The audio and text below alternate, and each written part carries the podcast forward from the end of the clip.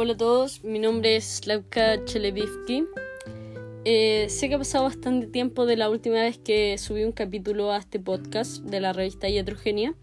La verdad es que he tenido la mente concentrada en otros proyectos, sin embargo planeo retomar los podcasts porque me entretiene bastante y además aprendo mucho investigando sobre los temas de interés. El tema de hoy será sobre una mujer, la doctora eh, Eloisa Díaz, Sé que muchos y muchas la conocen como la primera médica en Chile y Latinoamérica, pero creo que reducirla a esto sería simplificar su historia, todo lo que tuvo que pasar para lograr ser médico. Sin embargo, antes de comenzar con la historia de Luisa, debo hacer mención a Antonia Tárrago, directora del Colegio Santa Teresa, que en el año 1872 solicitó al Consejo Universitario que los exámenes de sus alumnas sean igual de válidos que el de los hombres para el ingreso a la universidad. Sin embargo, esta petición fue ignorada. Tres años más tarde, Isabel Lebrun Reyes, fundadora del Colegio de la Recoleta, repitió esta misma solicitud y también fue ignorada. No obstante, no fue hasta el año 1877 donde se firmó el decreto Amunategui que le permitió a la mujer chilena el ingreso a la universidad generando esto el primer acercamiento a la educación superior para las mujeres.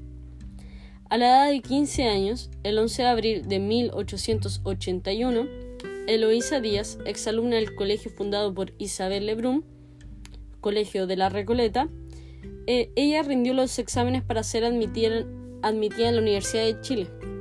Este hecho causó tal revuelo en nuestro país que es posible citar a la prensa de la época. El claustro universitario presentaba anoche una animación que no es frecuente en ese angosto recinto de la ciencia. Por primera vez en Chile figuraba entre los aspirantes al bachillerato en humanidades un estudiante del sexo femenino. Y tanta la novedad del hecho como la curiosidad despertada entre los alumnos de la sección universitaria habían logrado atraer una numerosa concurrencia a la sala del examen. Eloísa Díaz aprobó el examen e hizo que las personas presentes aclamaran su nombre y la aplaudieran era una rupturista en el mundo de los hombres, claramente. Once días después de, este suceso, el 22 de abril, la joven de 15 años se reunió con el decano de la Escuela de Medicina de la Universidad de Chile, Adolfo Murillo Sotomayor, para entrar a estudiar la carrera del don de la sanación, medicina.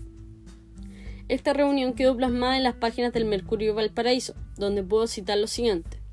El, señor decano le manifestó su complacencia por ser la primera de su sexo que deseaba seguir la profesión médica. Le dijo que no había inconveniente para permitirle estudiar con los demás alumnos los ramos de esa carrera y le prometió recomendarle a los profesores y alumnos de las cátedras de medicina para que le guarden todas las consideraciones y el respeto debido al sexo del aspirante podemos ver que existía una diferencia entre ella y el resto de, sus compañeros varones. A la edad de 20 años, Eloísa recibió su grado de licenciada en medicina y farmacia el 27 de diciembre y su título de médico cirujano el 3 de enero de 1887, convirtiéndose de esta forma en la primera mujer médico no solo del país, sino también de Latinoamérica. Hasta ese momento solo dos países contaban con mujeres médicos, Inglaterra y Estados Unidos. Eloísa se atrevió a dar la pelea contra una sociedad opresora. Ella tuvo que asistir a clases acompañada de su madre, ya que no era bien visto que ella estuviera sola en un mundo dominado por los hombres. Consciente de que se encontraba bajo la lupa de muchos ojos esperando su fracaso, esta mujer de apenas 15 años resultó premiada en varias oportunidades a lo largo de su carrera, llegando a ser la mejor alumna en clínica médica y obstetricia. De hecho, fue el mismo presidente de la República, José Manuel Balmaceda, quien le entregó su título universitario. También quedó consignado en la acta que Eloísa era la primera mujer la primera mujer en titularse en la carrera y se destacó su constancia con respecto a los estudios.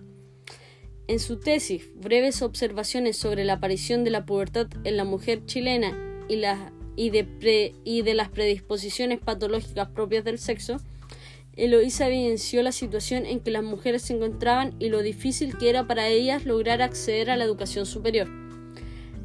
yo pienso que si usted tiene el tiempo de leer esta tesis, por favor, hágalo. Ya para ir terminando, me gustaría destacar que la doctora Eloisa Díaz, por ser la primera mujer en atreverse a crear una sociedad más justa, sin duda no fue fácil, pero gracias a ella, yo y mis compañeras, mujeres, podemos estudiar esta hermosa carrera que es medicina. Sin duda, aún queda mucho por luchar por una sociedad más digna y, y justa. Muchas gracias por haber escuchado este podcast. Espero pronto poder llegar a ustedes con otro capítulo. Adiós.